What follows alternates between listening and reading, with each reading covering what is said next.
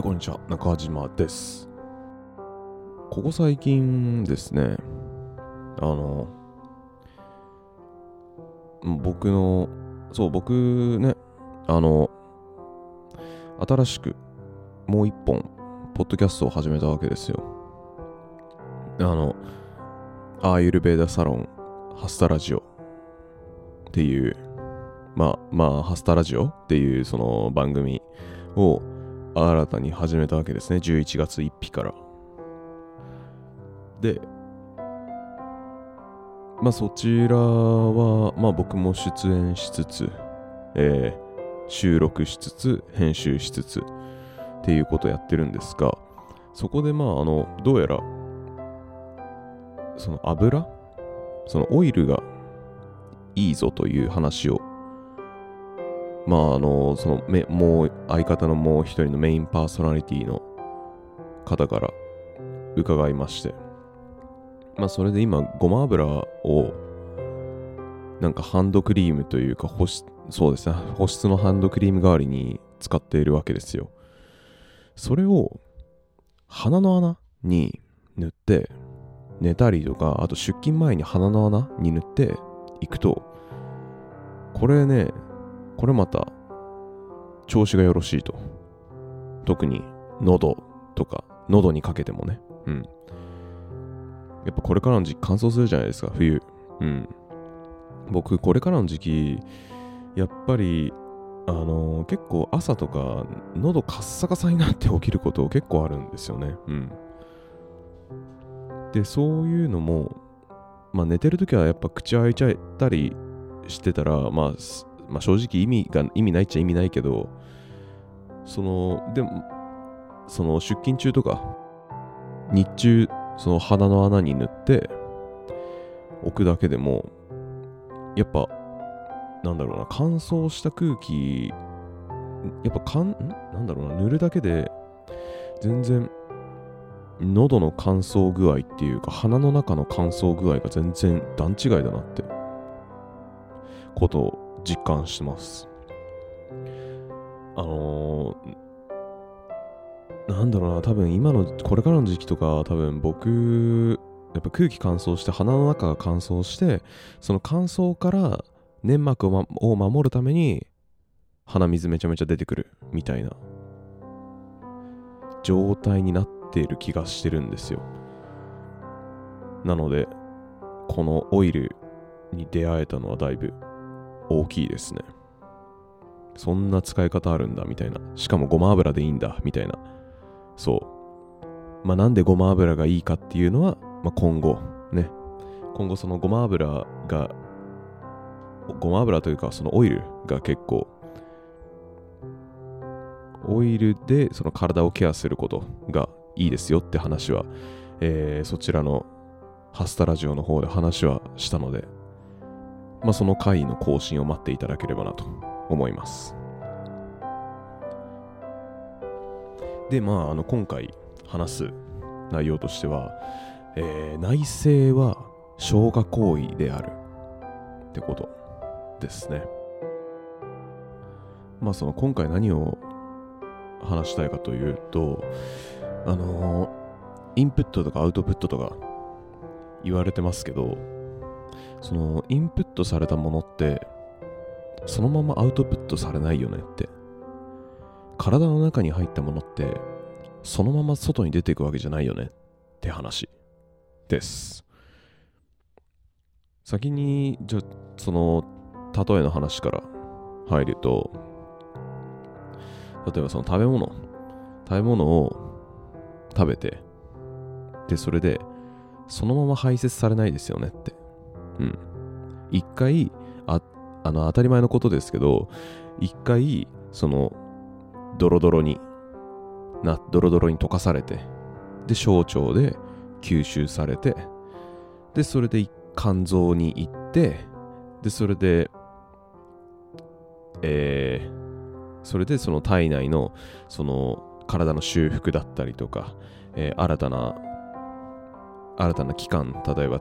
タンパク質だったら爪髪皮膚の材料になったりとか糖質のね糖質だったらグルコースっていう一番ちっちゃいのまで分解されて吸収されてでそれで、えー、でもグルコースのままだと密度がたえっ、ー、とねちっちゃいからちっちゃいから保存に向いてないと。ちっちゃいから保存に向いてない。どうだったっけな？えっとねグルコースはともかく保存に向いてないんですよ。朝ないえっ、とね濃度が高くなっちゃうからだ。濃度が高くなっちゃうから、えー、保存に向いてないと。でじゃあその濃度が高くならないようにするためにはどうするかっていうとあの高分子結晶って言ってあのグルコースを、えー、例えば10個単位とかでまとめたりしてグリコーゲンってのに変えるんですよね。でグリコーゲンってのに変えて肝臓に肝臓だったりとか筋肉に保管することによって濃度がそれほど高くならずに大容量を保管できる。まあ大容量言うてもそこまで保管できないんですけど。うん。で、えー、脂質だったら、あれですもん、あれですね、えー、と脂質だったら、えー、と脂質単体だと、えー、分子のサイズが大きすぎるから、一回、えーえー、脂肪酸とモノグリセリドに分解されて吸収されてからまたくっついて、えー、リンパとか血液とかで運ばれて、えー、中性脂肪になったりして保管されるわけですよね。うん。あとは、まあまあそういったように、えー、まあここで何を言いたかったかっていうと、ステーキはステーキのまま筋肉にならないよねとか、米とかパンは米米やパンそのままの状態で体の中に保管されないよねってこと。一回、そのその、なんだ、保管もされないし、米やパンの状態のままエネルギーにならないわけですよ。うん。一回、その自分の体、その人間の体にとって保管しやすい形だったりとか、利用、すぐに利用しやすい形に、形を変えて保管したり、えー、あとはエネルギーで使われたりしてるわけですね。それと、内政とか思考っていうのは同じことだろうというわけです。外から情報をインプットすると。インプットして、でそれで自分の中で考える。こう、こういうことなのか？って、これってこういうことなのだろうか？でもやっぱ違うんじゃないかとか。あれでもこれあれじゃない？ってこういう矛盾が発生してない？とか。そんな感じでいろいろ考えるわけですね。自分の中で。で、自分の中で考えた結果、アウトプットするわけです。で、まあ一応、うん、でまあこうやって本来はそのインプット、思考または内省、アウトプットっていう状態なんだけど、その内省とか思考の能力がちょっと現現代の世の中低くなってしまってるんではないかなと考えてるんですね。うん。まあ要は消化能力の低下ってことですよ。インスタントな知識。えー、っとね、すぐに役立つ。例えば今日から使える、今日から使える英語とか、明日から使えるとかね。そういったえっ、と、じ、えっ、とね、そういったすぐに使える実学的なものっていうのは、別に僕は否定するつもりはないんですよ。否定する否定するつもりはないし、そういったその明日使えるとか今から使えるみたいな知識が輝くが輝く場面も全然あるわけですね。あるんだけど、ちょっといかんせんそちらに偏りすぎてないかって考えてるんですよ。まあ、言ってしまえばそのインスタントな知識ってのは、まあ、食べ物で例えるのは例えばおかゆとかね、消化に優しいというか、ほとんどもう消化し消化しなくていいようなもの、うん、すぐに吸収できるような食材とか料理と同じなのではないかなって。やっぱそういった食材ばっか食べてたらその自分の中でのその消化能力が衰えていくのはもう目に見えてわかるわけじゃないですか。そういったように、なんだろうな、うん、そう、その今日から使える知識も大事なんだけど、もっとロングスパンの知識。例えまあ、ロングスパンの知識で言ったら、例えばまあ僕がまさに今勉強してるね、哲学、歴史、宗教とか、そういった感じのことことだったりっていうものにもものも大事だよっていうことを伝えたいし気づいてほしいんですよね。うん。僕はそれに気づいて今こうやって勉強してるわけです。うん。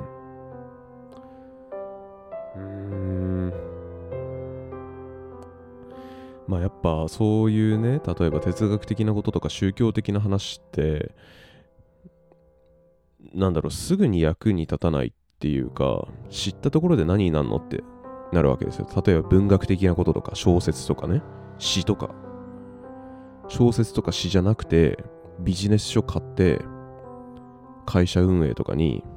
役立った方が金になるじゃないかと。確かにそうよ。うん。確かにそうなんだけど、そっちばかり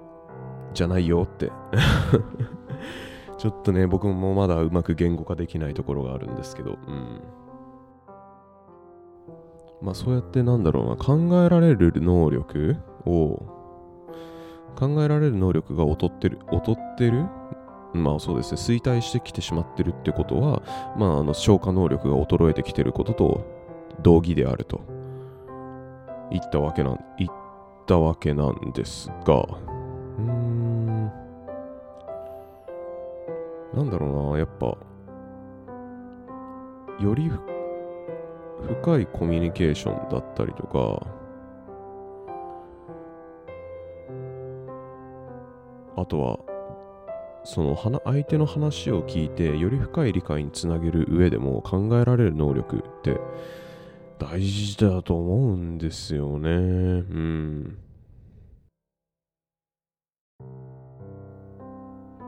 ちょっと考えてきたんで、は、ちょっと考えてみたんですけど、今。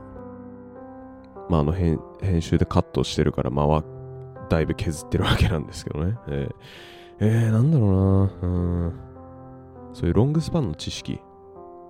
その、ロングスパンの知識そういう文学的なものだったりとか宗教哲学的なものだったり歴史とかそういった知識ってやっぱすぐには身につかないわけですよ。うん。すぐには身につかないんだけど、なんだろうな。人として、なんだろう、人として成長するのに大事な知識かなって思ったりしてますかね。うん。やっぱ自分でそうやって想像を膨らませることって結構想像を膨らませることはやっぱ大事なわけですよ。うーん、こうやってね、例えば、まあ僕がこうやって今、ポッドキャストでそういったインスタントなものばかりじゃなくて、ちゃんとロングスパンの知識にも目を向けて、目を向けましょうねとか、そっちも大事ですよ、面白いですよって話をしても、そういった知識ってやっぱね、うん、結局自分で気づけないと、自分で気づけないと、その大切さってのは気づけないんすよね。うん。周りから言われた、周りがやいややいや言ったところで、大丈夫かこいつらってなったりとか、ああ、そうなんですね。ぐらいにしか伝わらない、伝わらないんですよね。うん。例えば僕、最近の話で言ったら、僕はようやっとね、その、確かに 2, 2個前か3個前ぐらいの放送で話したと思うんですけど、例えば瞑想のこと。ようやっとその瞑想の、瞑想をやる意味っていうのを僕が、僕はようやっと分かったわけですよ。大事だって。瞑想をやり続けたことによって、その、自分の内側に意識を向ける感覚が分かったし、瞑想が終わった後の深い集中状態深い集中状態に入ることによってその自分の体がどうなってるか。自分の体内で何が起こってるかみたいなのもやっぱ敏感に感じ取れるようになってきたわけですよ。でもやっぱそのまあとは言ってもそうやって瞑想の良さに気づけた。もう僕は気づけました。で僕が気づけたからじゃあみんなにもこれ聞いてるみんなにも瞑想やりましょうって言ったところで、まあ、伝わらないわけですよ。うん。へえどうやら瞑想っていいらしいぐらいしかね。うん。結局その自分でその境地にたどり着いた人じゃないとそういった歴史とか宗教とか哲学とか文学とかそういうものの大事さってのに気づけないっていうのは気づけないっていうか気づくことが難しいっていうのはなんだろう個人的にはもどかしいところではありますよね。うん。まあねここまでえっと考える力が衰えてきてるのではないかっていう話をしたんですけど、まあ、そもそも元来人間って考える考えることとか結論とか答えがないものをやっぱ嫌う嫌う脳の仕組みになってるっていうのかな？うんそういう脳みそがそういう脳みそになってるんですよ僕らのって。まあ、なんでかっていうと、そのかつて古代、我々が原始人だった時、やっぱ食料をすぐに調達できないわけですよね。その糖質、脂質っていう、いわゆるエネルギーになるもの。で、やっぱ、その、その頃の人間っていうのは、生きるのに必死だったわけですよ。だって食料が得られないんだから。だから、その食料を得るために必死こいて食、えーと、獲物を狩るわけじゃないですかそんなねなんか食料に余裕ないから余計なことしたくないわけですよで脳って糖質しか基本的にはエネルギーにできないしあとは脳が使うエネルギー量も結構大きいんですよねだからその余計なことを考えたくない。うん。そんなこ、そんな考えることで余計にエネルギーを使ってしまっては自分の命が危ないってことになっちゃうから考えることを考えるという行為とか結論のないことに対して結構忌避感を持ってるんですよね。人間は元来。でまあちょっと時代が過ぎてそういったことがそういった考えるということができるようになった人たちっていうのは例えば村の長とかだったり、えー、ある一部の上流上流階層の人たち。あれですね。えっ、ー、と食料に余裕があってなおかつ暇な人たちが生まれたことによってようやっと考えるってことをするようになったわけですよ。うーん、だからまあ人間は本来その生まれつき、うーん、思考、思考の消化能力が低いって、低いというか不得意であるって言ってしまうのが、言ってしまったら話は早いんだけど、違うんだよなって。えー、っとね、金にならないとか、そのすぐに身にならないんだったら意味ねえじゃんじゃないんだよな。ああ、なんかな、そう、僕自身もあんま、まだちゃんと言語化できてないから、すごい曖昧なことしか言えないけど、ともかくだ、うん、インスタントな、今日から使える知識とかを否定してるわけではない。うん、繰り返しになるけど。そのインスタントな知識とロングスパンの知識を、知識のダブルエンジンでその駆動させていくことが必要だろうなと考えてます。はい。両方でね。うん。まあ、ともかく、えっと、ちょっと無理やりまとめてしまうと、えー、まあその、内政まあそのねインプットとアウトプットの間には本来内政とか思考っていう手順があってで思考とか内政っていう手順は、えー、食べ食べ物で言うと消化行為と同義ですよと。その行為をその消化能力が衰えてしまってるのが現代人の特徴なのではないないでしょうかと。でまあ今はそういうインスタントな知識いわゆるおかゆみたいにすぐに吸収できるもの。そんな考えなくてもすぐに吸収できてしまう知識ばかりに目がいってしまうけどそういうインスタントな知識だけじゃなくてインスタントな知識も十分輝けるんだけど場面によっては。でもロングスパンの、えー、パッと見では何の意味もなさないような、えー、そうそんな短期間で身につけられないような知識も大事だし必要だし面白いよっていうこと。そちらにも目を向けてほしい。